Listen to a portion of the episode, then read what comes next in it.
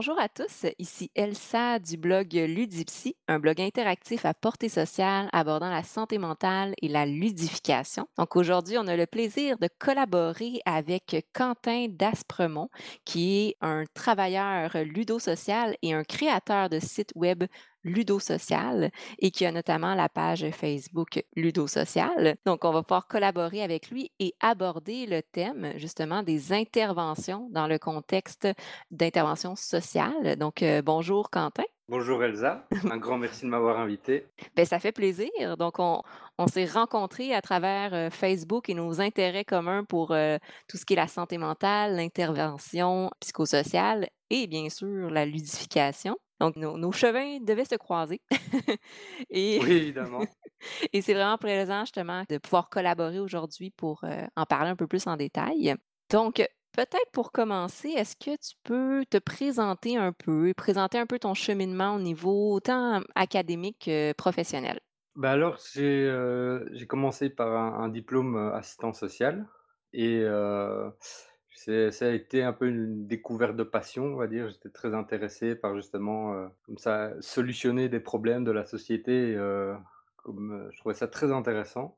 Je me sentais vraiment utile en fait, euh, enfin trouver un job utile. Mhm. Et du coup, j'ai voulu continuer euh, les études parce que pour moi, le, le savoir, c'est un peu comme une sorte de super pouvoir, je trouve. Qu'on mieux on, on sait, euh, mieux on peut agir. Ouais. Et, et je me suis du coup lancé dans un master en en ingénierie et action sociale. Donc je travaille principalement sur, la la méthodologie de gestion de projet et je me suis pas arrêté là puisque après j'ai fait un second master en politique économique et sociale, donc aussi pour avoir des des instruments qui me permettent de mieux analyser la société Mhm. et avec tout ça, bah, c'était pas encore suffisant. Jamais assez.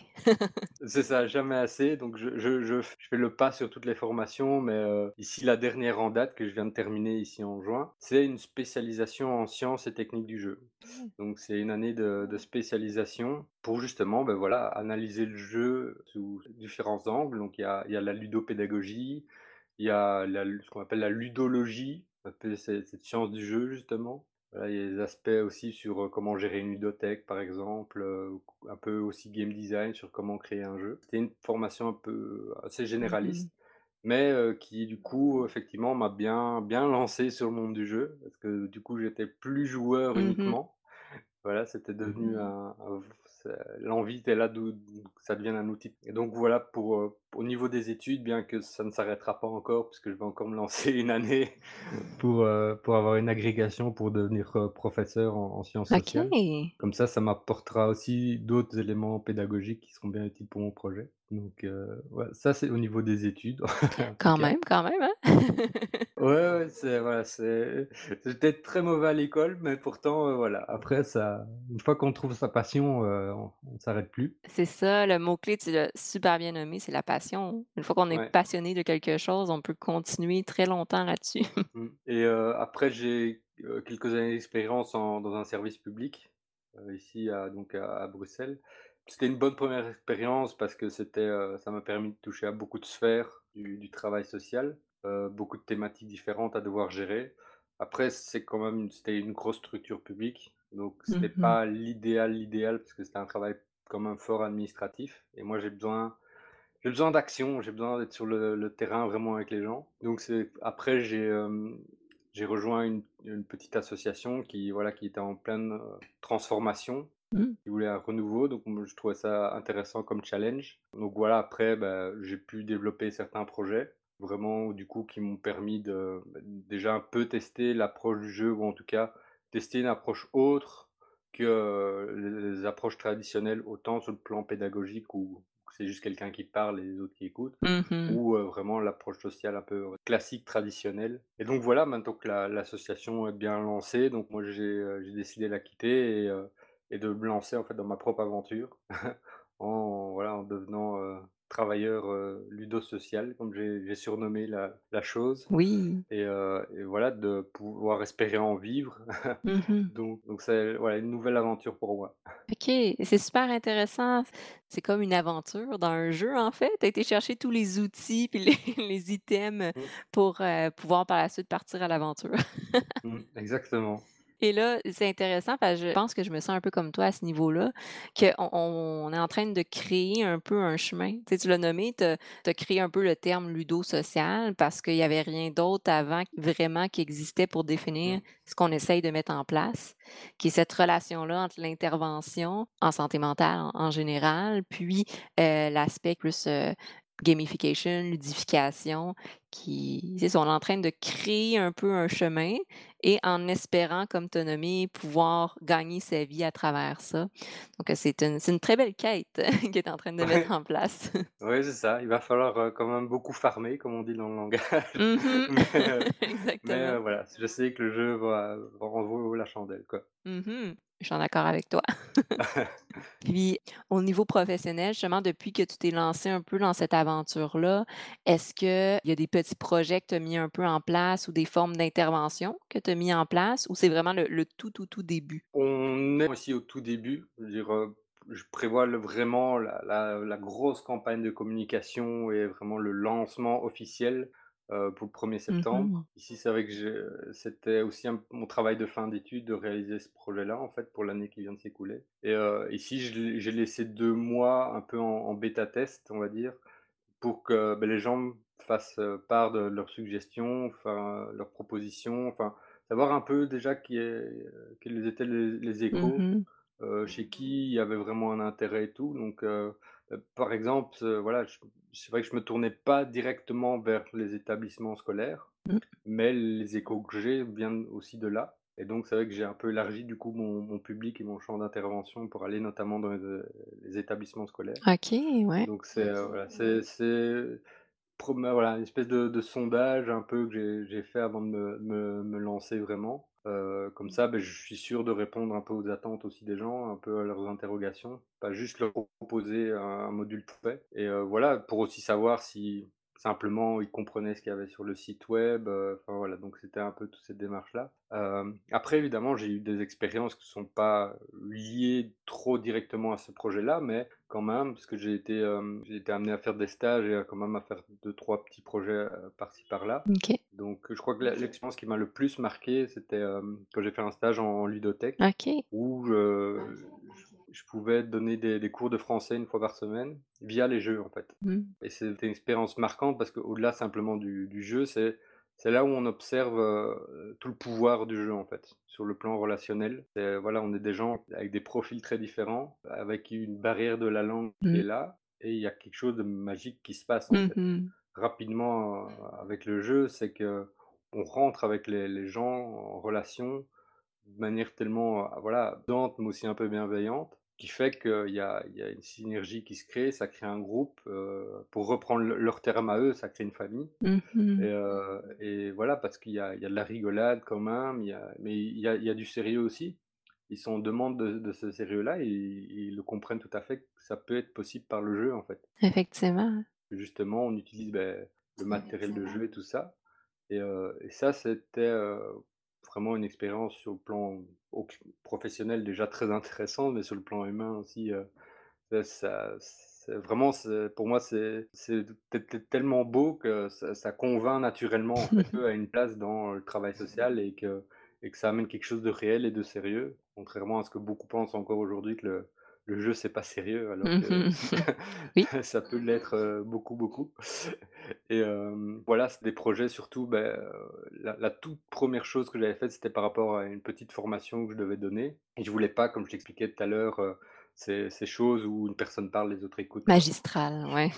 Voilà, ça. Je voulais vraiment, que les les gens puissent participer et puissent, voilà, qu'ils qu'ils voient presque pas l'heure passer, quoi, parce que c'est, Mmh. Parce qu'ils s'amusent et puis puis ils apprennent en même temps et ça. donc ils se rendent pas compte. C'est plus immersif aussi quand on participe que quand on est un un spectateur externe. Exactement, c'est vraiment ça et heu et donc c'était, voilà, des petits outils, heu, genre, je sais pas si tu connais Kahoot? Mmh. C'est Non? un petit logiciel, enfin sur internet, qui permet de de créer une espèce de petit jeu de questionnaire, en fait Oh! et les gens téléchargent une application et répondent, heu, au questionnaire qui est projeté avec via leur application OK.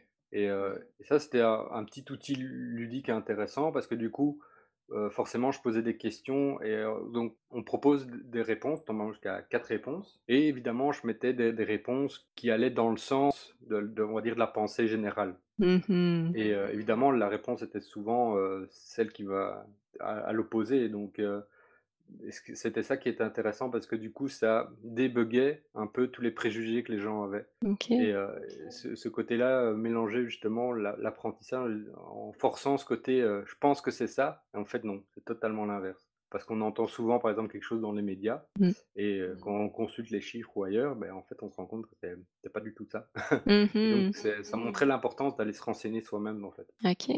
C'est intéressant parce que dans ce cette forme-là de jeu, l'élément central reste le plaisir, mais à Mmh. travers le plaisir, il y a de l'apprentissage et il y a des prises de conscience. Ouais. Selon moi, c'est Mmh. le le jeu parfait qui arrive à amener un apprentissage et une prise de conscience, Mmh. mais en gardant l'élément central qui est le plaisir. Ouais, c'est vraiment ça et c'est vrai que la la particularité du coup, c'est vrai que le jeu en lui-même ne se suffit pas en fait. Dans ces cas-là, il faut Mmh souvent un accompagnement, il faut quelqu'un qui soit derrière en fait pour finalement accompagner le message qu'on veut qu'on veut transmettre. Ouais, Un ouais. magnifique, heu, support qui ouais, en fait, qui aide beaucoup à transmettre ce message. Parce qu'il y a ce ce côté plaisir, il y a ce côté motivation, il y a ce côté relationnel, heu, voilà, il y a tous ces aspects qui favorisent énormément l'apprentissage, en fait, pour que l'apprentissage soit vraiment marqué et ancré chez la personne. Mmh mh. Donc c'est là, comme tu que ça serait une forme d'apprentissage qui serait tellement plus intéressante, selon moi, que les cours magistraux parce que tout l'aspect immersif, il y a Mmh, l'aspect participatif, puis il y a l'aspect un peu mmh, plus d'accompagnement plutôt qu'une personne, supérieure ou ayant plus de connaissances qui vient dicter mmh. à une autre personne, mais c'est vraiment comme un partage de connaissances, un peu comme on retrouve parfois dans des séminaires aux études supérieures, parfois.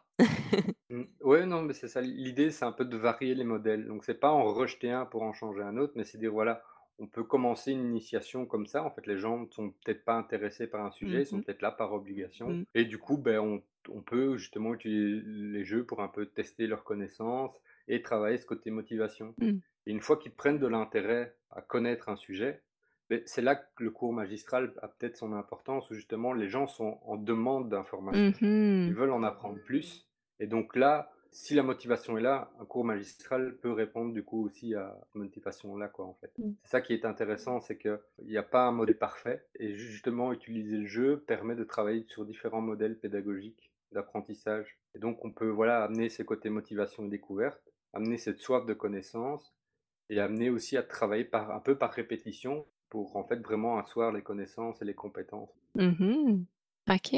Ça, c'est ça que un des premiers er stages, si je me trompe pas, que tu as mis en place, tu as travaillé vraiment à développer ça, puis j'en comprends qu'à travers ces observations-là, c'est là que tu t'es rendu compte que, hey, l'aspect ludique vient développer, oui, le plaisir chez les les gens, mais aussi la motivation.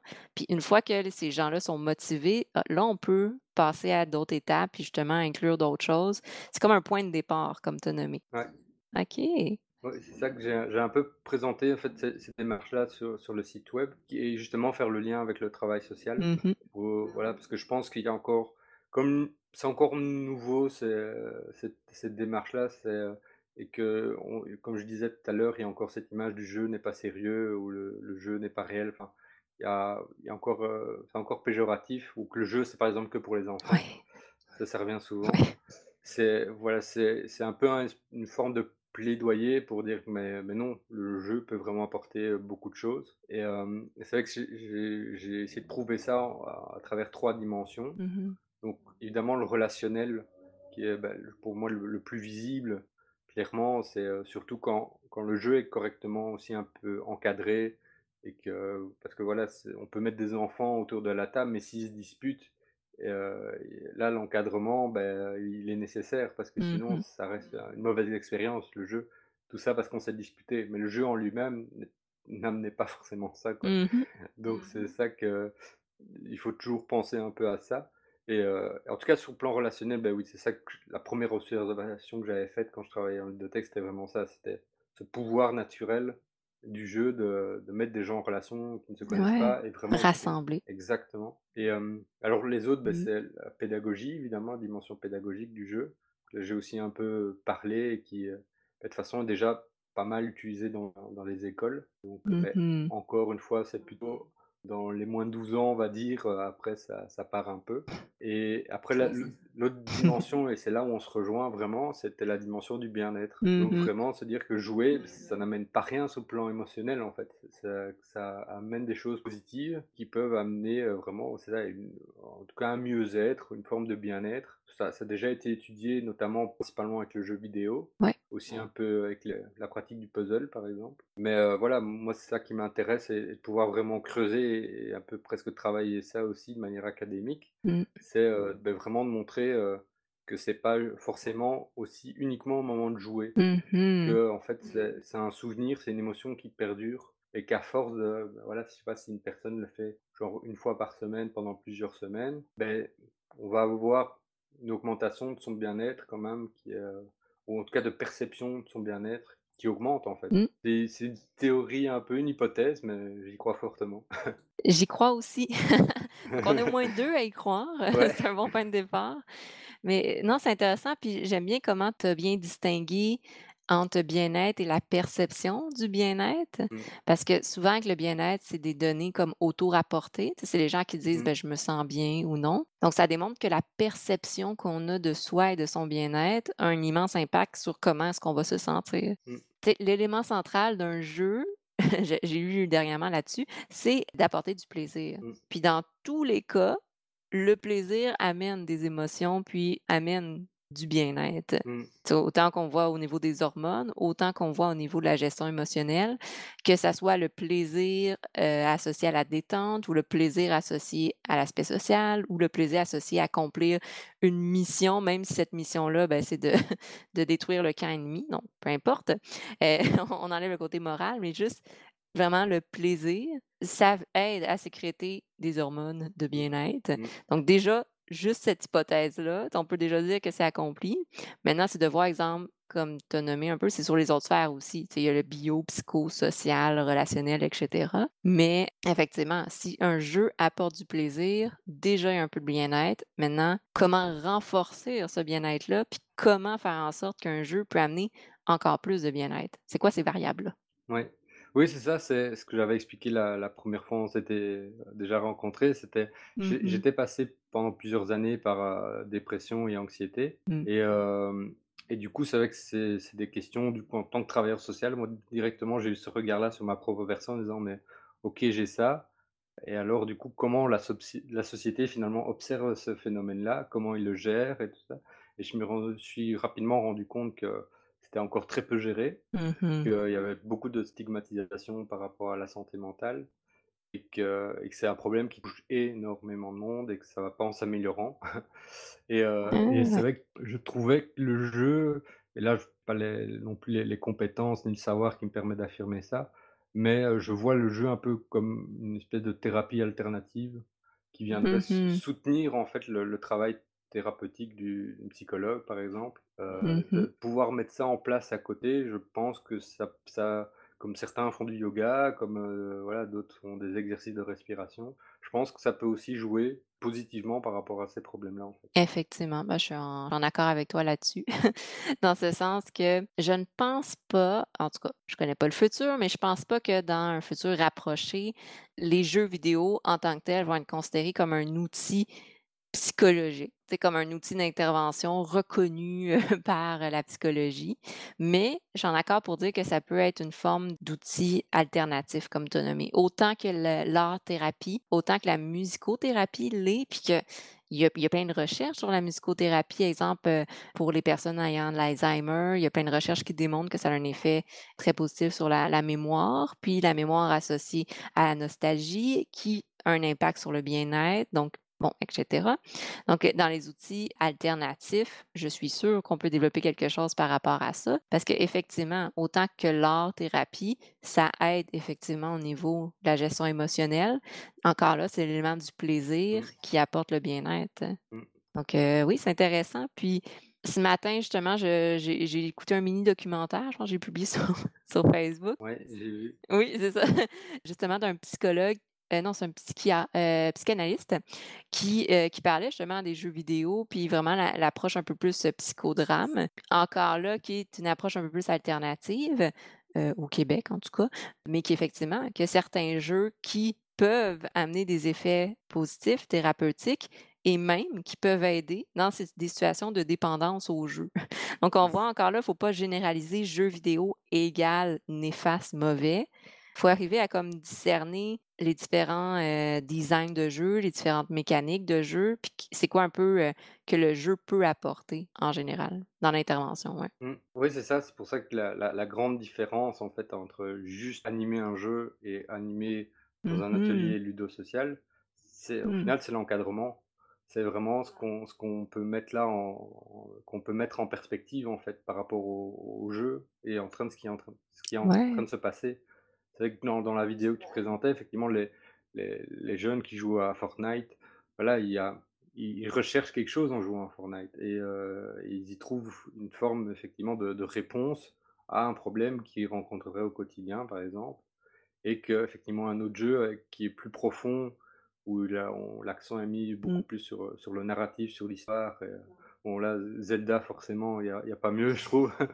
Et heu, c'est vrai que voilà, montrer effectivement comme il disait la la contemplation. Ça j'ai bien aimé Mmh. ce ce mot-là, parce que je pense que, heu, c'est c'est c'est c'est presque ça, heu, qu'on peut voir, heu, Mmh. si c'est un bon jeu ou pas. Bon, de manière générale, un bon jeu, c'est, contempler ce qui est en train de se passer. Sur le plan que je disais beaucoup, je reviens beaucoup avec ça, mais le relationnel. Mais en tout cas, voir ce plaisir-là, c'est contempler un peu l'instant présent et heu, Oui. je et je trouve que pour moi, si on arrive à ça avec un jeu, même si on a perdu ou quoi que ce soit, mais c'est vraiment une une marque un peu de fabrique de de vraiment un un super Mmh. jeu, de de voir arriver à ce ce stade-là de de finalement de contemplation. Se dire: «OK, le le jeu a produit ça, naturellement et on profite de de ce qu'il a créé Mmh. Naturellement». C'est intéressant, ouais. Parce que juste au niveau du développement personnel, tu sais, atteindre cet état-là de contemplation, puis d'être dans le moment présent, c'est un peu comme l'objectif inconscient de tous. On veut arriver à être tellement bien dans le moment présent qu'on est ancré dans ce moment-là, puis on voit pas le on pense pas au passé, on pense pas au futur, on est juste Mmh. dans cette bulle-là de bien-être dans le moment présent. Mmh. C'est un peu l'apprentissage par expérimentation, expérientiel. Si je suis capable de le ressentir au moins une fois dans ma vie, même si à travers un jeu vidéo, ben je sais que je suis capable de le vivre. Mmh. Maintenant, c'est d'arriver à voir comment je peux le reproduire, Mmh. ce sentiment-là de bien-être, dans la vie de tous les jours. Que ce soit au début à travers les jeux, puis graduellement à travers d'autres outils ou d'autres techniques, heu, personnelles. Mmh. Mais déjà d'être capable de ressentir quelque chose nous donne confiance qu'on est capable d'en arriver à de reproduire en fait cet état-là. Mmh. Puis le la contemplation effectivement, c'est un très bon mot. Moi aussi ça m'avait marqué, le moment présent. Ouais, bah, oui, c'est c'est lié au bien-être, heu, c'est un peu ça qu'on conseille, c'est profiter de ce qu'on a et être conscient de l'instant présent et pas justement trop réfléchir sur le passé ou sur le futur, quoi, donc Exactement. c'est c'est ça que je me suis interrogé aussi ça sur le plan personnel. Est-ce que finalement le voilà, ce ce fait de jouer serait pas aussi une forme de presque de méditation, en fait? Oui, ouais. Parce que quand on joue, on est on est vraiment plongé dans l'instant présent Mmh. et heu, on est rarement une fois qu'on est pris dans le jeu, on est dedans, vraiment et on pense presque à à rien d'autre. Exactement. C'est vrai que c'est un peu ça que la méditation, heu, amène, c'est, heu, voilà, on on est concentré sur l'instant présent, on est concentré sur sa sa respiration, sur ce sur ce que le corps Mmh. ressent et je trouve qu'il y a un peu de ça dans le jeu. Vraiment se concentrer pleinement dans l'instant présent et en plus on on le partage. Mmh mh. C'est ça qui est chouette, que la méditation, c'est vrai, on le partage, mais de manière plus on peut le partager, mais ça reste très intérieur, quoi. Ouais. Tandis que là, il y a une force intérieure, mais aussi une force extérieure où, on partage ce bien-être avec les autres et du coup ça ça fait un petit effet domino, donc heu, c'est ça que je trouve très beau, en fait. Mmh. C'est vrai, ça me fait penser un peu à un un un espèce de groupe de méditation, mais tu es pas conscient que tu Mmh. médites, mais il y a comme un une bulle qui se crée dans les les le groupe de joueurs où chaque personne rentre un peu dans son état méditatif, de concentration. Il est ancré dans son personnage, son rôle un peu, mais c'est comme une norme sociale que tout le monde partage en général, mais tout en ayant sa propre petite bulle personnelle. Mmh. Heu, c'est intéressant parce que c'est ça, exemple, souvent quand je pense à ça, je pense aux personnes qui ont des troubles anxieux. Puis de mon côté aussi, heu, petite tranche de vie pour avoir souffert d'anxiété, heu, il y a quelques années très, très proches. Heu, je sais que les jeux m'ont beaucoup aidé à ce niveau-là dans la gestion de mon anxiété parce que justement, tu es ancré dans le moment présent, tu penses pas à toutes les choses anxiogènes parce que tu es ancré dans une autre forme de réalité, mais cette réalité-là te fait vivre des émotions positives, te fait vivre des émotions qui t'aident à passer au travers, puis à tolérer Mmh. l'anxiété, à passer au travers, puis graduellement à apprendre que: «Ah OK, ben finalement ma ma mon anxiété mon anxiété, je suis capable de passer au travers, c'est pas si dangereux, je suis juste bien dans le moment présent, puis j'en profite». Mmh. Fait que ouais, ça aide à ce niveau-là effectivement. Donc heu, ça fonctionne. En tout cas, voilà, sur le plan clinique, on va dire, de témoigner pour nous, ça ça fonctionne. Après, voilà, il faudrait ex étudier le sujet de manière plus approfondie pour vraiment le vérifier scientifiquement. oui. Il nous faut, je pense, minimalement un petit échantillon d'une centaine de personnes Ouais, pour, un que appel. notre hypothèse comme tout le monde. Mais oui, en fait, puis je je fais le petit pont par rapport à ça, mais ça serait génial qu'il y ait de plus en plus d'études par rapport au sujet aussi. Parce qu'au niveau académique, du moins, heu, on le sait que c'est vraiment à travers les études puis les recherches que là, il y a du financement, puis que là, éventuellement, il peut y avoir des chaires de Mmh. recherche et que là, c'est comme ça, au final, que le monde de la recherche grandit, qu'il y a comme une forme de, j'allais dire popularité, mais disons de, heu, de de de présence, on va dire, dans le monde, heu, académique, universitaire et à l'international. Puis que c'est comme ça que, oups, il y a des choses qui peuvent être mis en pratique après. Mmh. C'est une manière de voir les choses. Ouais. Ou sinon, ben, il y a les gens qui vont le mettre directement en pratique, puis qu'après ça, ils apprennent de ça, puis qui qui créent leur chemin. Oui, c'est ça que moi j'essaye toujours d'être un un peu dans les Mmh 2. Donc j'a j'avais un professeur qui utilisait un terme que j'aime beaucoup, il appelle ça l'intellectualisme. Donc c'est-à-dire il y a il y a ce côté intellectuel, on est comme ça dans dans quelque chose d'un peu plus, heu, de recherche, de théorie et le côté truel, vraiment le côté manuel Mmh. en fait, où, bah, à un moment donné on te rend voilà, tout ce savoir-là, on le met en pratique et on et on le teste sur un Ouais. terrain, quoi. Faut j'aime bien cette cette appellation parce que j'aime effectivement toujours être voilà, je j'aime beaucoup être sur le terrain et être avec les gens, mais j'aime aussi être un peu, des fois aussi en posture Mmh. réflexive, dire voilà, qu'est-ce qui s'est passé? Est-ce que ça a fonctionné, pas fonctionné? Comment je pourrais l'améliorer? Heu, voilà, est-ce qu'il y a de de nouvelles choses que je pourrais intégrer? Et au fur et à mesure, c'est effectivement, bah, tiens, sur la globalité de toutes les activités, comment je peux amener de la la perspective et un peu théoriser ma pratique, en fait, Mmh mh. Mmh. pour que soit d'autres effectivement l'amènent, enfin pour créer une forme de de nouveau savoir, quoi. Effectivement. Mais c'est c'est du boulot de faire ça. Heu, oui, oui, c'est ça, effectivement. C'est le boulot d'une Mmh. d'une vie professionnelle. Ouais, pour ça, c'est on on dit étape par étape, hein, pour pas, heu, viser ouais, trop haut se ouais, à décourager. la fois. Mmh. OK. Puis bon, on en a parlé parce que bon, la discussion est fluide, ça va ça va très bien, mais Ouais. est-ce que tu aurais quelque chose à ajouter ju justement sur l'intégration des jeux ou du concept ludique en général dans l'intervention? Heu, soit des outils, heu, que tu as mis en place, soit des expériences que tu as vécues ou même peut-être des conseils euh, ou des petites choses que tu t'es dit: «Ah ça, ça fonctionnait, je recommande de le reproduire». Heu, bah, c'est que je je mets déjà un peu de des informations par rapport à ça sur le site Oui. où où je j'essaie de vraiment accompagner quelqu'un qui voudrait créer comme ça, amener cette le jeu dans une démarche sociale. Heu, c'est vraiment, beh, heu, un un bon projet, c'est un projet bien préparé, déjà à la base, c'est-à-dire de de se poser toutes les bonnes questions. Hem et heu, je pense qu'un élément important, c'est nous, effectivement, on parle de passion, d'engouement avec le jeu, mais il faut pas prétendre que, heu, cet engouement est présent naturellement partout, en fait. Mmh mh. Heu, il suffit pas de mettre, heu, atelier jeu pour les gens forcément reviennent, surtout si on vise un public adulte. Mmh. Ça risque souvent d'être, voilà, si on vise atelier jeu pour adultes, ça ça risque d'être un peu, un peu bizarre comme ça à première vue, même si une fois dedans, ils sont dedans, hein, ça c'est sûr, mais en termes de de communication, faut pas trop justement s'appuyer là-dessus. Mmh. Il faut quand même qu'il y ait, y ait un autre message, heu, derrière. Ça c'est par expérience, c'est ce que je vois en fait. Mais qu'une fois, oui, une fois que les gens sont dans l'atelier, heu, ç ça vient très bien, ça aussi. Après, ce qui est important, c'est effectivement le le le choix des jeux. Mmh faut ça, c'est très important. Il faut, voilà, dire toujours se poser la question: «Mais pourquoi j'utilise ce ce jeu? Quel est le message que je je veux faire passer?» parce que c'est Mmh. important de de soi-même comprendre le message qu'on veut faire passer pour le faire le finalement le transmettre à d'autres. Heu, parce que si on l'utilise: «Ah tiens, il y a peut-être ça» et qu'on n'est pas trop sûr et tout, donc il faut il faut en fait tester soi-même le jeu Ouais. et être convaincu. Parce que c'est ça aussi un peu le problème.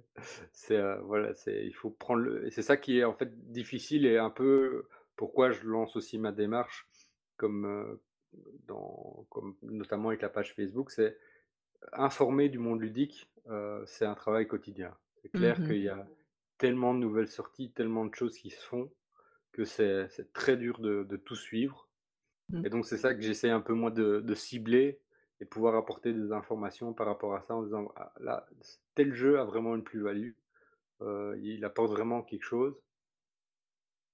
Heu, où il a il y a un intérêt particulier, où il y a, heu, simplement un article sur le monde du jeu qui sort et qui est intéressant, donc Mmh c'est mh. ça que j'essaye un peu de de partager.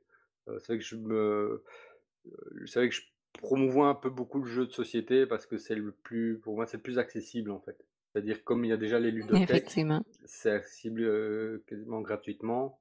Puis ça ça touche beaucoup à des souvenirs d'enfance pour pour certaines personnes aussi.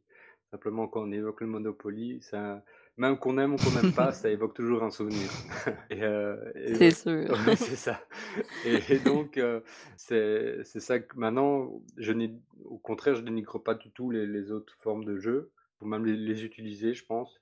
C'est juste que chaque forme de jeu a ses avantages et ses inconvénients Mmh. et donc il faut effectivement prendre le temps de dire: «OK, si je veux faire ça, peut-être que tel support sera peut-être mieux». Donc il faut Mmh. toujours un peu ce ce temps de d'appropriation de la pratique du jeu, en fait, je veux dire, pour, heu, pour vraiment bien bien l'implémenter, que ce soit cohérent. Surtout ça le principal, c'est que ce soit cohérent. Ouais. Après effectivement les les autres étapes que que j'essaie de montrer, beh, j j'en parlais donc c'est vraiment l'encadrement. C'est important de se dire que le jeu ne se suffit pas lui-même. C'est un jeu, heu, très ciblé, un encadrement pour mettre les choses en perspective. Que ce soit par rapport aux informations que le jeu apporte, mais aussi par rapport à ce qui se passe chez une personne ou heu, Mmh. dans la relation entre les personnes qui jouent. C'est toujours important de de mettre ça un peu en valeur pour justement aider en fait à cette fameuse contemplation. Mmh. C'est vrai. c'est un peu ça le donc ça c'est voilà, c'est les vraiment les les conseils que que je donnerais en priorité, à part évidemment, heu, gros coup de pub, allez voir mon site. Mais heu, Je vais mettre le lien. c'est ouais, c'est ça.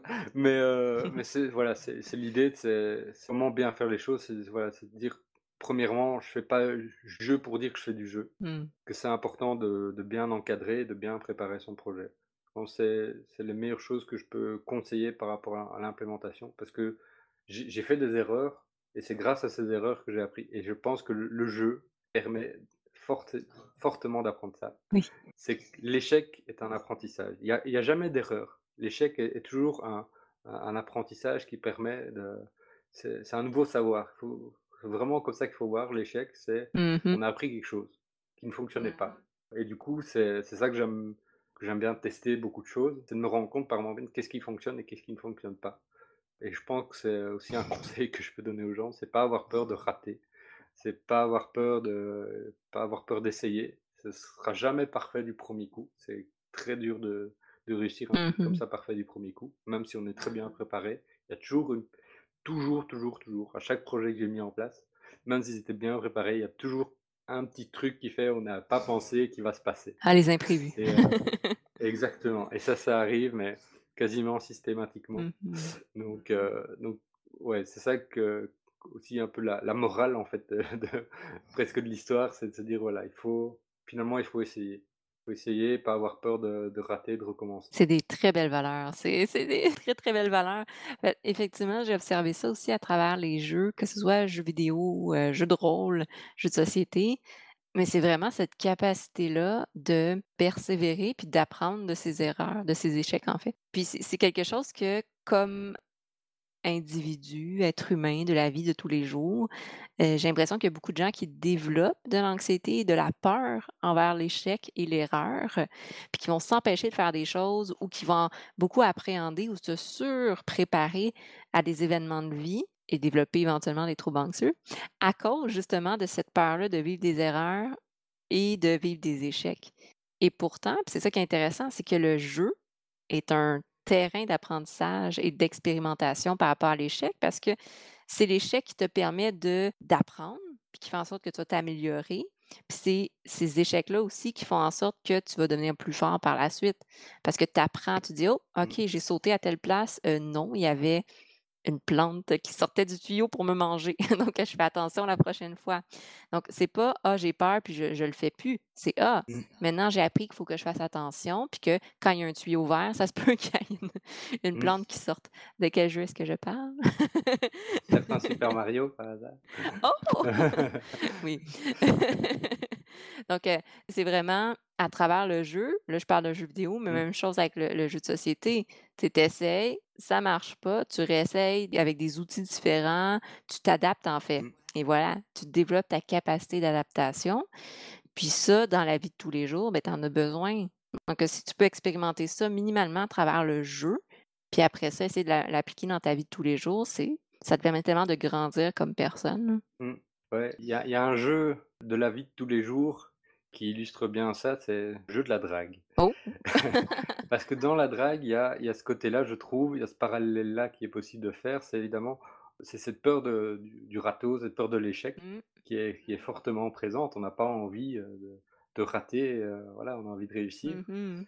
et hem et en fait, on se bloque tellement par rapport à cette peur que c'est ça finalement, de manière générale, hein, c'est une observation, c'est pas non plus une vérité, mais c'est cette peur de l'échec qui amène l'échec. Ouais, Parce que ça ouais, se ouais. ressent énormément. Tandis que Mmh. quand on on s'est libéré de ce poids-là, on arrive déjà à être beaucoup plus nous-mêmes, beaucoup plus relax. Il y a une joie de vivre qui est qui est nettement plus présente parce qu'on n'est Mmh. pas étreint par cette peur et je trouve Exactement. que sur le plan du ce qu'on appelle le charme, la séduction et bah, avoir cette posture-là, en disant: «Bah, j'ai rien à perdre, heu, voilà, je me comporte, heu, bien évidemment, minimum syndical, de voilà, de gentil, avoir de l'humour et heu, voilà, un peu rigoler de tout et rien et de prendre les choses un peu à la légère comme ça». Je vois en tout cas que ça marche beaucoup mieux que, heu, dire, heu: «OK, il faut faut que je fasse limite un plan stratégique, pour Mmh pas mh. pas rater et tout ça quoi». Et quand c'est, et et je trouve justement ça montre à quel point c'est utile dans la vie de tous les jours. Effectivement, ouais. Parce qu'on arrive à plus de choses justement. Ouais. En fait, on réussit mieux justement quand, quand on n'a pas peur de l'échec. C'est voilà, parce qu'on Et voilà, c'est à ça. vouloir être trop parfait, on crée, beaucoup d'imperfections et c'est ça un peu le paradoxe. Ouais, puis c'est un peu ce que j'appelle la la prophétie auto-réalisée. C'est qu'à un moment donné, à force d'avoir peur de l'échec, on met tellement notre toute notre attention et notre énergie là-dessus, ben, que c'est ça, c'est ça qui se finit par se produire parce qu'on s'auto, heu, bloque, Ouais. on fige. Puis quand on fige, heu, généralement, on a plus de probabilité d'échouer que si on fonce puis qu'on essaye quelque chose. Mmh. Heu, tu nommais la drague, mais tu sais, la drague, l'élément central, c'est l'attirance. Mmh. Peu importe la forme d'attirance, l'attirance, c'est le désir d'aller vers quelque chose. Mmh. Donc juste dans ça, le désir d'aller quelque chose, ben, c'est un mouvement. Donc si on a un désir d'aller vers quelqu'un, quelque chose, mais qu'on fige, déjà, c'est un peu voué à l'échec. Beh, voilà. Donc heu, Mmh. fonçons, allons, soyons dans le mouvement. Ouais, avec bienveillance toujours. Avec bienveillance, respect, empathie, idéalement. Mmh. OK.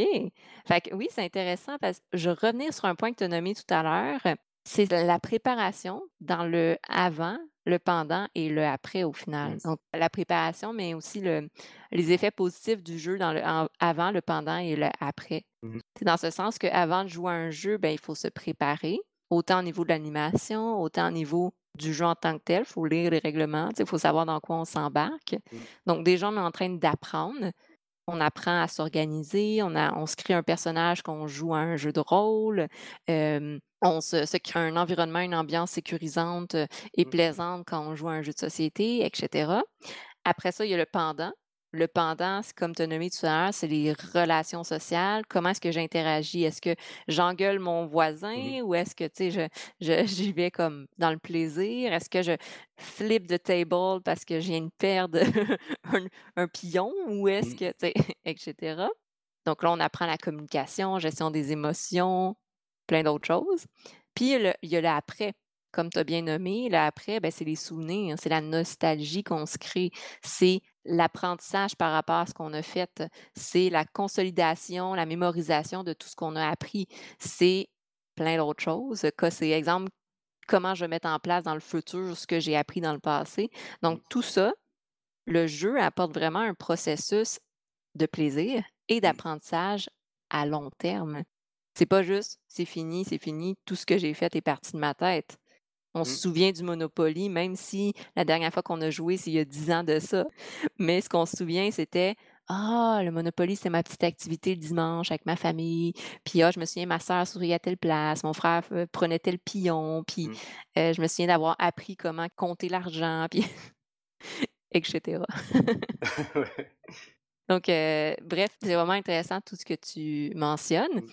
Puis évidemment, j'invite les gens à aller sur la page Facebook et le site web Ludo Social parce que c'est super intéressant, puis il y a plein d'articles et de matériel intéressant, autant en tant que joueur que pour les gens qui veulent plus être dans l'intervention. Pour les 2, c'est super intéressant. Maintenant, je pense que ça pourrait être intéressant, de ton côté, de parler un peu de tes suggestions de jeux. En fait, tu parlais tout à l'heure que c'était important de choisir Ah un jeux. jeu, puis le message à communiquer. Toujours très dur de hein. choisir. Hem, ce que je conseille déjà en en général, c'est important de toujours commencer et terminer par un jeu léger où là, le but, c'est vraiment purement le plaisir. Pour vraiment se Mmh. décontracter, pour faire que les gens, beh, voilà, pour commencer un atelier, il faut pas commencer directement par quelque chose de sérieux. Faut f voilà, détendre l'atmosphère, heu, comme ça, c'est bien pour après. Et alors, c'est vrai que pour ça, j'ai, heu, 2 jeux. Alors, je les ai mis à côté de moi, comme ça, je peux les montrer en même temps. Yes. Alors les les petits jeux bien sympas, heu, il y a Cosmopolite et Just One. Oh! J'ai Just One. Ouais, alors Just One, l'avantage, c'est que c'est un jeu, beh, très simple à expliquer, très rapide, Mmh. qui, qui en fait, bon, sur la boîte, ils mettent 3 à 7 joueurs, mais il y a moyen de le recréer et de jouer à à 20 joueurs si on veut. Ça amène autant de difficulté que, que de facilité selon le nombre de joueurs, parce qu'il y a plus de chances qu'on trouve le même mot, mais en même temps, si c'est toujours des mots différents, beh, il y a il y a potentialité d'avoir quand même de trouver. Et ça, c'est vraiment le jeu qu'on fait jouer à des non-joueurs. C'est pas Mmh mh. compliqué, on est vite dedans, ça demande pas, heu, énormément de réflexion, de définir une stratégie ou quoi. Et ça, vraiment, c'est, c'est pile poil, quoi, pour pour bien commencer, pour quelque chose, voilà, d'a d'amusant et qui va parler à tout le monde, quoi. Mmh. après l'autre, c'est Cosmopolite, qui est aussi sorti il y a pas très, très longtemps. Je trouve ça super intéressant parce que là, c'est un jeu qui prend en compte, en fait, de manière intelligente les différences linguistiques et donc pour moi, culture OK. en fait, là, on on peut ne pas parler la même langue, on peut jouer avec des gens qui ne parlent pas du tout la même langue, mais il y a une coopération obligée, en fait, par ce jeu et qui, hem, qui joue un peu ce côté qu'on appelle dans le jargon un energizer et ça ça ça éveille les sens, quoi. Il faut être actif et quand on commence un peu souvent un atelier où les gens, surtout le matin, sont un peu fatigués, il faut que ça démarre, ils doivent prendre le café, tout ça. Ce jeu-là, c'est rapide et du coup, ça réveille. Que donc heu, il faut être capable, beh, voilà, il y a il y a cet aspect coopération, plus, heu, essayer de de comprendre ce que ce que les gens disent entre eux. En plus, ça a été notamment réalisé avec des linguistes professionnels, donc il y a il y a une démarche un peu on va dire, heu, presque sociale derrière, quoi. Donc en tout cas, il y a du savoir, il y a de la ouais. pédagogie Ouais. sur, heu, beh, déjà comment on on prononce certains mots. En plus, c'est la cuisine, moi, je suis un grand fan de cu c'est voilà, c'est ça prend vite sur moi. Mais heu, mais voilà, ça ça fait travailler le côté linguistique, mais de manière vraiment accessible à tout le monde, quoi. C'est ça qui est qui est très, très chouette. Mmh. Pour démarrer ou terminer des ateliers, c'est le genre de jeu que je conseille parce que, voilà, ça peut se jouer relativement un grand nombre. Heu, Cosmopolite, lui, ça va jusqu'à 8 joueurs. 8 joueurs pour Cosmopolite, heu, mais voilà, après, rien n'empêche de, en fait, s'approprier les jeux et d'en finalement, de presque le recréer à sa sauce pour, heu, pour l'adapter à l'atelier. Il y a certains jeux comme ça, les petits jeux d'ambiance, on peut facilement, heu, les réutiliser. Justement, en parlant de jeux d'ambiance aussi, il y a Profiler OK, qui, est je connais pas. alors c'est un jeu justement où, hem, il y a il y a 6 cartes avec des des noms, genre il y a peut-être Hulk, heu, Superman, une joueuse de basket, enfin voilà, il y a 6 le pape.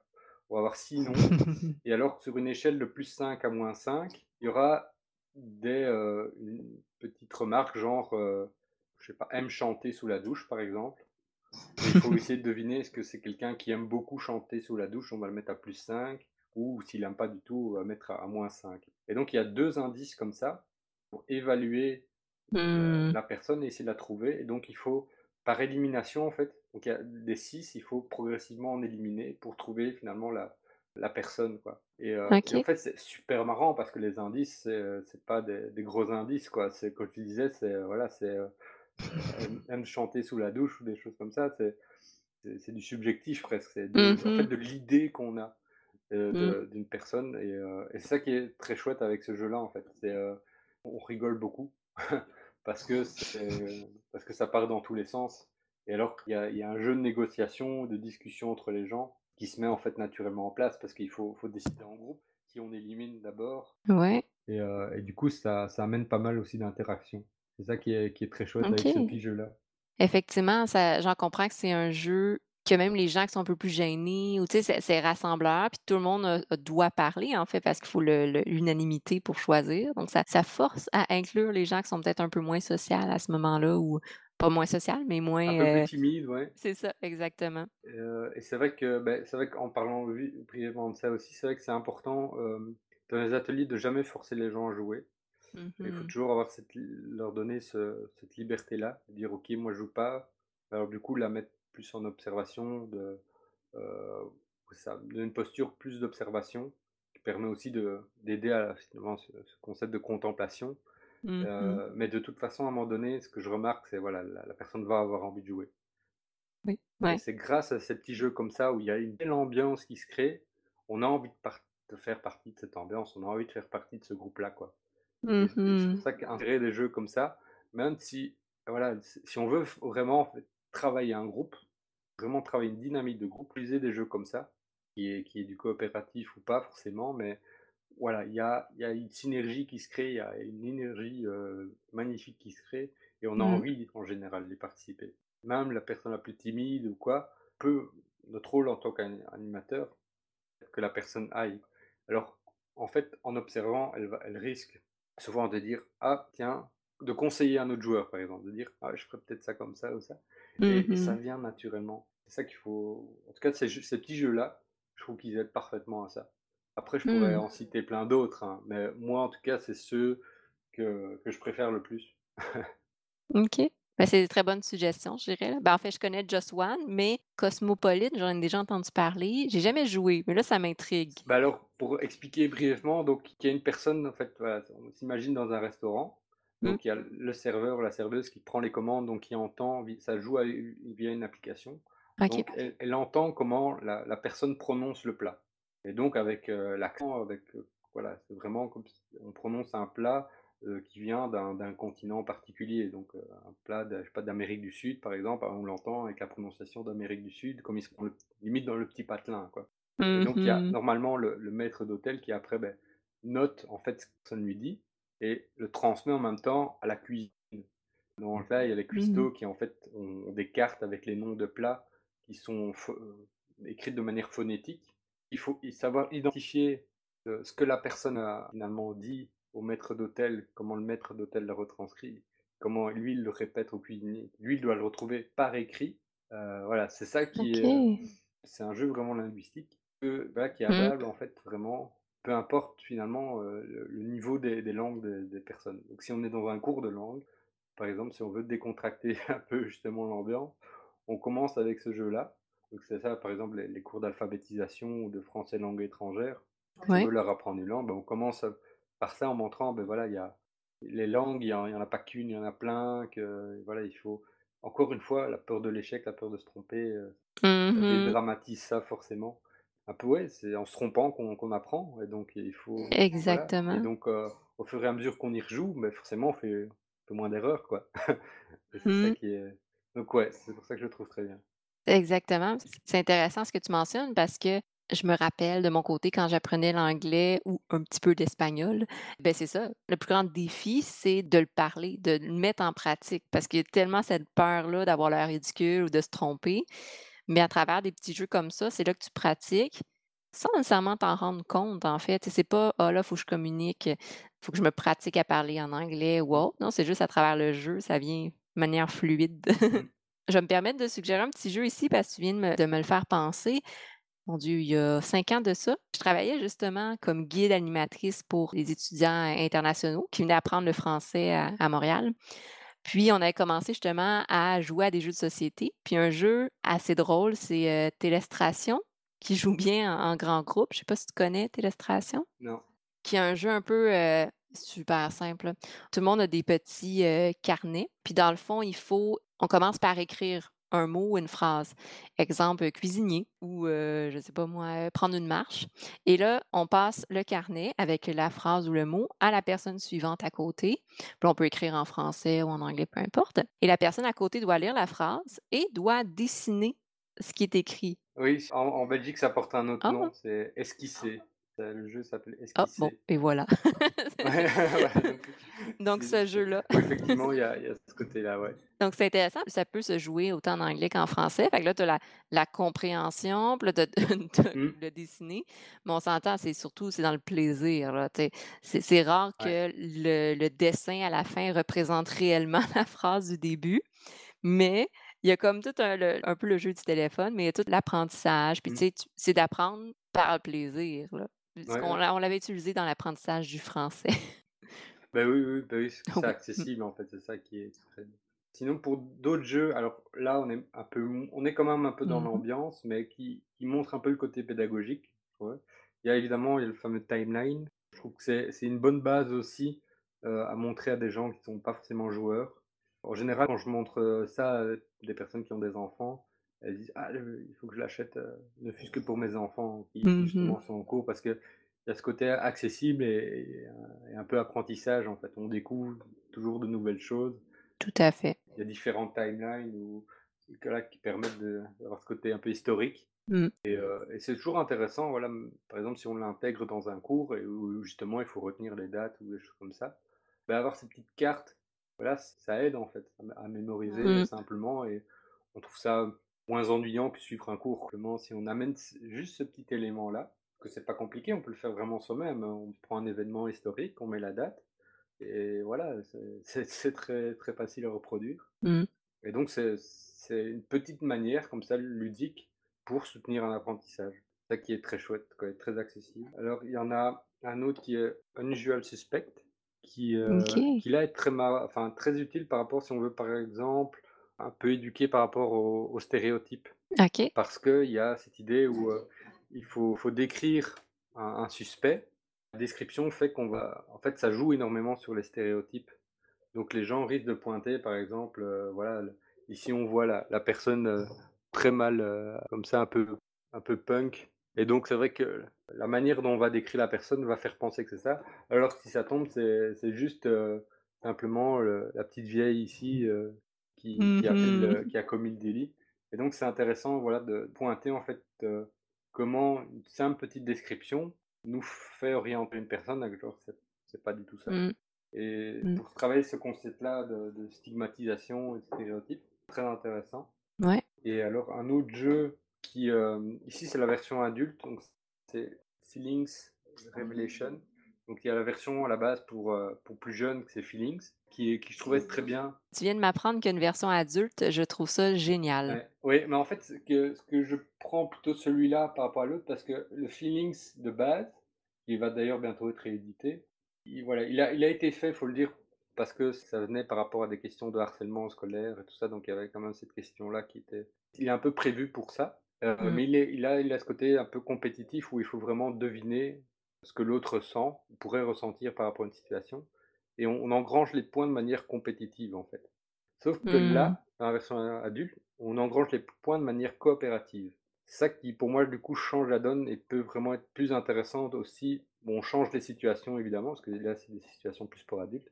Mais si on reprend Mmh. des situations justement plus un peu pour adolescents, enfants, on peut aussi l'utiliser dans cette mécanique-là de coopération. Parce que du coup, on avance vraiment ensemble et c'est ça que je trouvais qui est intéressant du coup, parce que Ouais. être en compétition sur des émotions, ça gêne un peu, en fait. Même si c'est très Ouais. bon, c'est très basique, hein, la compétition est très très minime, quoi. Mais heu, voilà, il y a c'est pas une récompense d'avoir individuelle, d'avoir deviné, heu, par empathie ce que l'autre pourrait ressentir, quoi. J'avoue, c'est particulier comme, heu, association. Voilà, c'est ça et heu, ici, le le fait que ce soit corrigé et que ce soit une version coopérative, où en fait, on avance tous le même pion et donc on Mmh. si on trouve, je le pion avance pour tout le monde, quoi et c'est ça que je trouve important de se dire, le message que ça véhicule, c'est que même si je suis empathique envers une personne, beh, ça bénéficie à tout le groupe. Ce qui est vrai, c'est beaucoup plus représentatif de la réalité que d'être en compétition, là. Oui Mmh. et c'est ça que pour travailler l'empathie, ce type de jeu, voilà, ça parle des des émotions et de ce qu'on pourrait ressentir par rapport à certaines émotions. Donc encore une fois, c'est un jeu qu'on peut adapter, on prend le matériel et on pose ses propres questions. Par exemple, si on veut vraiment cibler, heu, qu'est-ce que la personne ressent par rapport à quelque chose de de particulier, une situation particulière. Mmh. Donc heu et ça, c'est c'est aussi un un des jeux que que je trouve très intéressant si on veut amener le le plan pédagogique. Après, j'ai encore 3 jeux ici qui là, c'est il y a oui, par exemple, il faut un peu chercher le pédagogique. C'est ça que je voulais aussi montrer. Donc il y a les jeux d'ambiance qui sont très intéressants à utiliser pour justement un peu souffler et heu, et pas être toujours dans le trop sérieux. Jeux un peu plus sérieux ou qui amènent quelque chose de de plus pédagogique, où il y a un apprentissage derrière. Et alors il y a les autres types de jeux qui, qui voilà, qui a tou il y a pour moi, il y a toujours un apprentissage derrière les jeux, mais que c'est pas forcément un Mmh. apprentissage évident, qui vient comme ça. Heu, alors il y en a un que j'aime beaucoup, beaucoup, c'est Galérapagos. Mmh Donc mh. heu, là, c'est semi-coopératif. Donc effectivement, l'idée de base, c'est normalement collaborer pour essayer de de sauver tout le monde. Mais voilà, il y a il y a toujours des des petites trahisons à droite à gauche. Ouais. Et en fait, je trouve ça justement très intéressant parce que c'est quand même des choses qui se produisent aussi dans la vie du quotidien. Ouais. Ça se Mmh. produit assez régulièrement où il y a des gens qui qui ont cet esprit collaboratif, d'autres qui ont l'esprit compétitif et qui penseraient qu'à eux. Ici, ça permet Mmh. déjà d'un peu dédramatiser ça, mais justement de de voir comment un groupe fonctionne de manière générale quand il y a en fait, il y a il y a Mmh. toutes ces choses qui se passent. Donc heu, c'est ça que je trouve intéressant à analyser au plan de la dynamique de groupe. Mmh De dire, voilà, tiens, heu, cette personne-là t'a trahi, mais comment tu le sens? Voilà et et essayer de faire parfois des des parallèles à ce qui pourrait se passer. Donc, par exemple, dans dans un truc de team building, ça c'est si on veut vraiment où il y a des problèmes au sein de l'équipe, heu, on Mmh. utilise ce jeu, ça va être très apparent. Donc, heu, Effectivement, si ouais, voilà, si les problèmes sont gros, heu, faut quand même pas pousser, mais mais voilà, s'il y a des petits problèmes, en tout cas, ça ça permet un peu d'observer ça. Même, hein, voilà, de manière générale pour une dynamique de groupe, ça permet de voir un peu les les personnalités des gens aussi, Ouais, comment ouais. ils réagissent par rapport à un à un jeu. S'ils sont effectivement fortement dans une stratégie où on les voit un peu plus individuels ou d'autres qui sont un peu Mmh. plus co collectifs, coopératifs. Mmh. Observer pas mal de choses. C'est ça qui est intéressant par ce jeu-là. Je suis en accord avec toi. Pour avoir joué plusieurs fois à ce jeu-là, j'ai joué avec des gens que c'était décision unanime, puis pour chaque joueur, l'équipe choisissait. Mmh, «Ah, est-ce que tu vas chercher le bois ou est-ce que tu vas pêcher?» mmh, puis il y en avait qui écoutaient, puis c'est comme ça que l'équipe, dans le fond, jouait ensemble. Puis, heu, j'ai joué dans à d'autres, heu, d'autres reprises où non, la personne, heu, toute l'équipe lui disait: «Ah, va pêcher», puis la personne est comme: «Ah non, ça me tente pas, ouais. Heu, chercher genre un item ou je vais aller chercher du bois». Puis là, genre, OK, ça crée un petit malaise dans l'équipe. Là, tu es comme: «Mmh mh, qu'est-ce que je fais? Qu'est-ce qu'on fait en tant qu'équipe par rapport à ça, là?» Mmh, Donc ouais, c'est super intéressant, c'est vrai, les jeux semi-coop, là, ouais. pour observer les dynamiques sociales. C'est assez Mmh. révélateur en général. Oui. C'est ça qui est intéressant. Alors il y a un jeu, mais là c'est c'est aussi parce que c'est mon auteur préféré, j'adore Antoine Bauza. Heu, je Oui. fait toujours des des jeux avec plein de mécaniques. Alors ça là c'est un petit jeu vraiment marrant, mais là on est dans le pur coopératif. C'est le Donjon de Nullbuck. Oui. Je trouve ce ce jeu, on en on en parle pas assez, mais parce que, heu, bon, au-delà du fait qu'il soit coopératif, il est il est vraiment marrant à à jouer, heu, Mmh. parce que ça vient c'est rare un jeu comme ça de d'exploration de donjons où, heu, on demande vraiment à faire bouger les joueurs, quoi. C'est c'est assez il y a Mmh quand même mh. des activités physiques, de dextérité à réaliser. Ça sur le voilà, du coup, ça il y a ce côté-là ambiance qui est très fort, mais il y a quand même un coopératif, du coup, à ne pas négliger derrière. Parce que il y a voilà, ça ça monte de niveau, heu, en fonction, beh, de plus on avance, les les choix sont plus difficiles, heu et que pour réaliser, en fait, l'action de combattre les monstres, il faut être hyper coopératif. Là, il faut mh. vraiment s'entendre et tout. Il y a il y a ce stress parce que c'est limité dans le temps, évidemment et donc c'est ça aussi qui c'est un jeu, du coup, très marrant, mais qui permet aussi d'observer ça. Où c'est justement, il y a il y a cet aspect de détente physique où les gens sont bien et puis tout d'un coup, bam, il y a un stress et heu, comment, du coup, les gens réagissent à ça? Ou heu, Mmh ils sont là tranquilles et puis bam, il y a quelque chose qui vient bousculer et non seulement il faut il faut il faut être capable de réagir soi, mais il faut réagir par rapport aux autres et ça, Mmh que c'est, très intéressant parce que ça, c'est aussi quelque chose qui qui arrive régulièrement quand on parlait dans les projets des imprévus. Comment on gère comme ça quelque chose? sans savoir forcément ce que les autres ont dans dans leurs mains ici et heu, voilà, Ouais. comment créer ce dialogue-là dans un espace court, quoi Mmh. et donc on voit les gens mettre en place, du coup, une stratégie pour être le plus, heu, efficace possible et voilà, c'est ce petit côté-là que que voilà, on n'observe pas forcément. Heu, je veux dire, c'est pas un jeu qui se veut pédagogique, mais qu'on peut observer, vraiment, en fait, voilà, c'est pour prouver que c'est on peut observer certaines choses via même ce type de jeu-là, quoi et qu'en Ouais. plus, l'avantage, c'est qu'il allie un peu stratégie et ambiance. C'est un très bon jeu d'ambiance. Ouais. Alors je vais présenter un un tout dernier jeu qui là, ouais, j'ai présenté un semi-coopératif, là, un coopératif. Maintenant, je vais te présenter un compétitif que, à mon avis, on connaît pas Oh! beaucoup parce qu'il vient de sortir et c'est un, là, je fais presque un c'est un jeu, heu, belgo-belge. C'est un jeu qui s'appelle. Gangsta, OK. que j'ai découvert récemment et que j'aime beaucoup. Donc c'est un un l'avantage, c'est que c'est un c'est un jeu de de cartes pour justement les fans de Monopoly. Il y a de l'argent. Donc je trouve que c'est voilà, ils auraient pu choisir autre chose, comme on voit beaucoup des petits, des petits jetons, mais eux, ils ont choisi l'argent, donc Mmh. rien que ça, c'est c'est marrant.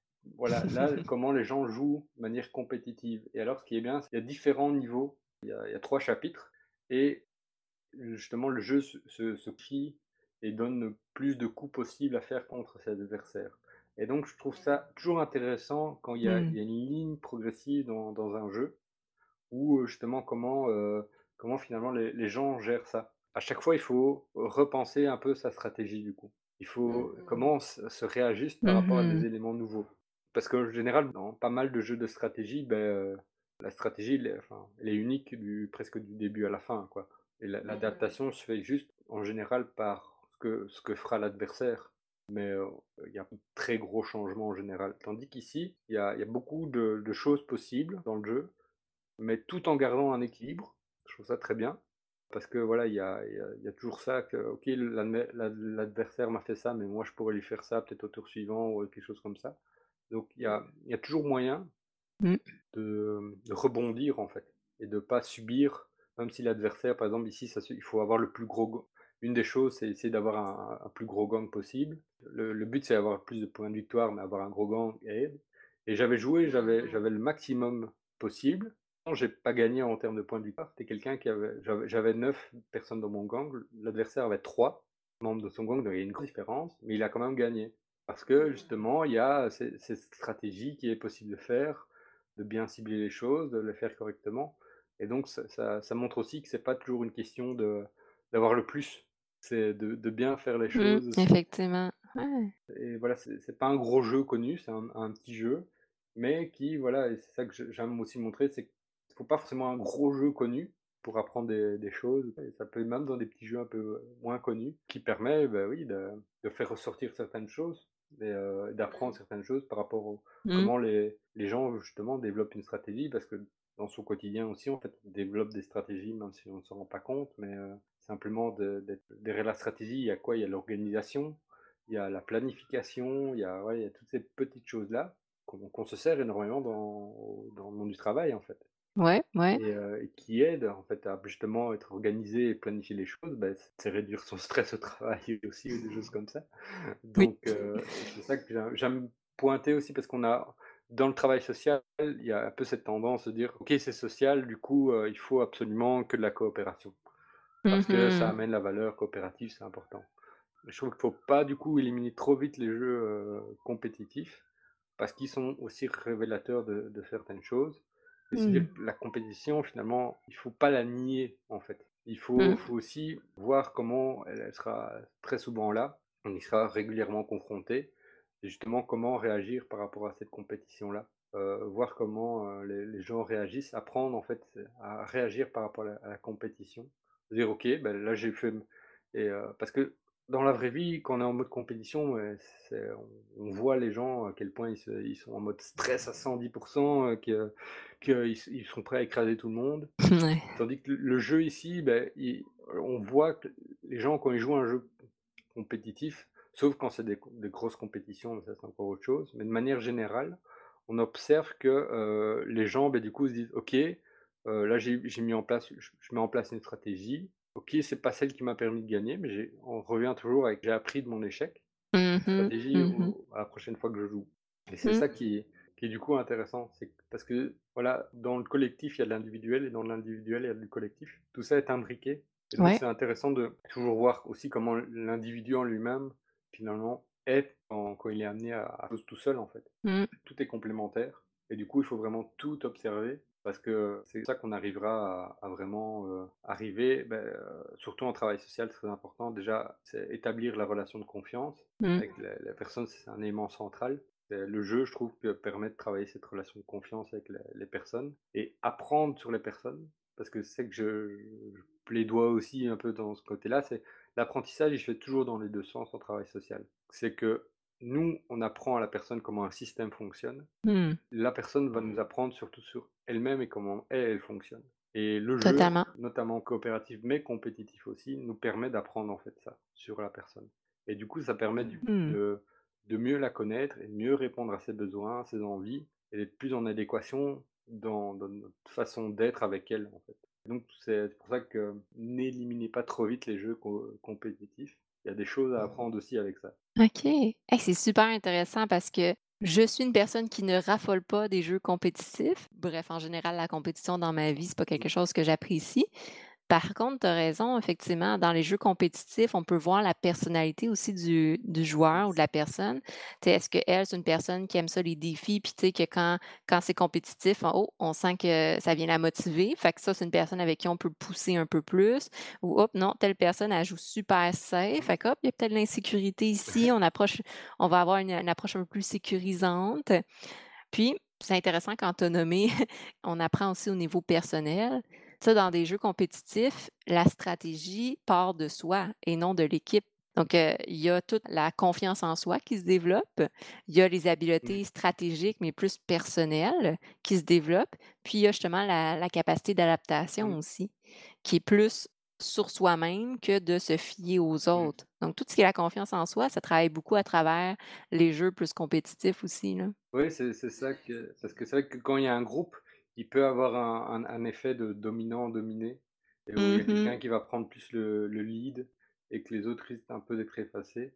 Donc si, Mmh. si même il y a il y a il y a toujours un encadrement comme je disais, c'est évidemment il faut pousser que les gens qui parlent le moins à essayer de participer plus, mais jamais les obliger et du coup, Mmh mh. peut-être que ça ça peut, dans certains cas, venir un peu aussi compenser ça. C'est que la personne a plus de liberté pour s'exprimer quand elle joue en mode compétition qu'en mode coopération. Mmh c'est pour ça que, voilà, il faut il y a pas de comment de de de manières de faire qui sont mieux que les autres, c'est des manières toujours différentes et il faut, jouer sur leur complémentarité, en fait. Il Faut pas dire: «Je Mmh. j'utilise un modèle», c'est que j'utilise différents modèles et et je vois à quel moment j'utilise tel modèle, heu, je Mmh. comme ça. C'est le sens même de la flexibilité Ouais, psychologique, savoir s'adapter. Et oui, oui, c'est souvent ça. Après, y y il y a des trucs que j'adore, mais là, c'est difficile à à faire, c'est tout escape game, escape room Ouais, et compagnie et ça, c'est ouais, ça, c'est j'adore moi. Moi, personnellement, ça fait partie de mes trucs préférés. Ouais, et là, pour le coup, heu, ça permet de mettre de travailler beaucoup de choses, mais beaucoup de choses. Ah oui, on c'est il faut se reposer sur les forces de chacun, c'est ça qui est intéressant, heu et il y a beaucoup de travail de groupe et d'écoute qui doit se faire et tout. Là. Les gens sont mis en situation de stress parce qu'il y a souvent un temps limité, des choses comme ça. Donc là, c'est mais les gens qui en ressortent, ils sont toujours hyper, heu, hyper contents, quoi. Donc ouais, j'adore les escape rooms aussi. Quand on n'est pas dans un temps de pandémie, oui, heu, mais ah oui, c'est expérientiel, ça fait face à nos compétences, nos connaissances et nos mmh, habiletés en tant que personne. Tu sais, mmh, réellement, il faut qu'on aille chercher des choses, qu'on résout des puzzles. Puis il y a justement l'aspect patience, parce que des fois, c'est frustrant quand tu arrives à rien mmh, trouver, puis là, tu te décourages. Heu, tu as l'aspect coopératif, tu as l'aspect travail d'équipe, tu as bon, as tellement de choses. C'est des ouais, expériences d'apprentissage géniales, là. En mmh. plus d'être super plaisant, c'est le fun. Ah oui, c'est très immersif, quoi. C'est très Immersi ouais, immersif, ouais.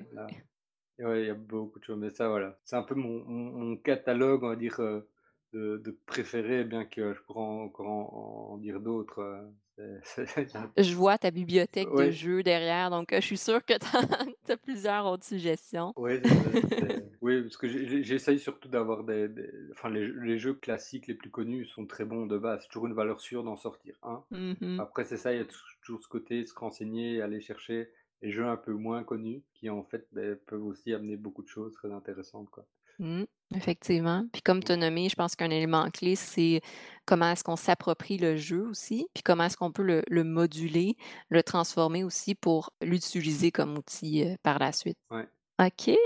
Fait que ouais, c'est des super belles suggestions. J'allais aller, me renseigner, voir si, heu, je peux louer, Feelings parce que je savais pas qu'il y avait une version adulte, là. Je suis vraiment comme: «Wouhou!» j'ai hâte de l'essayer.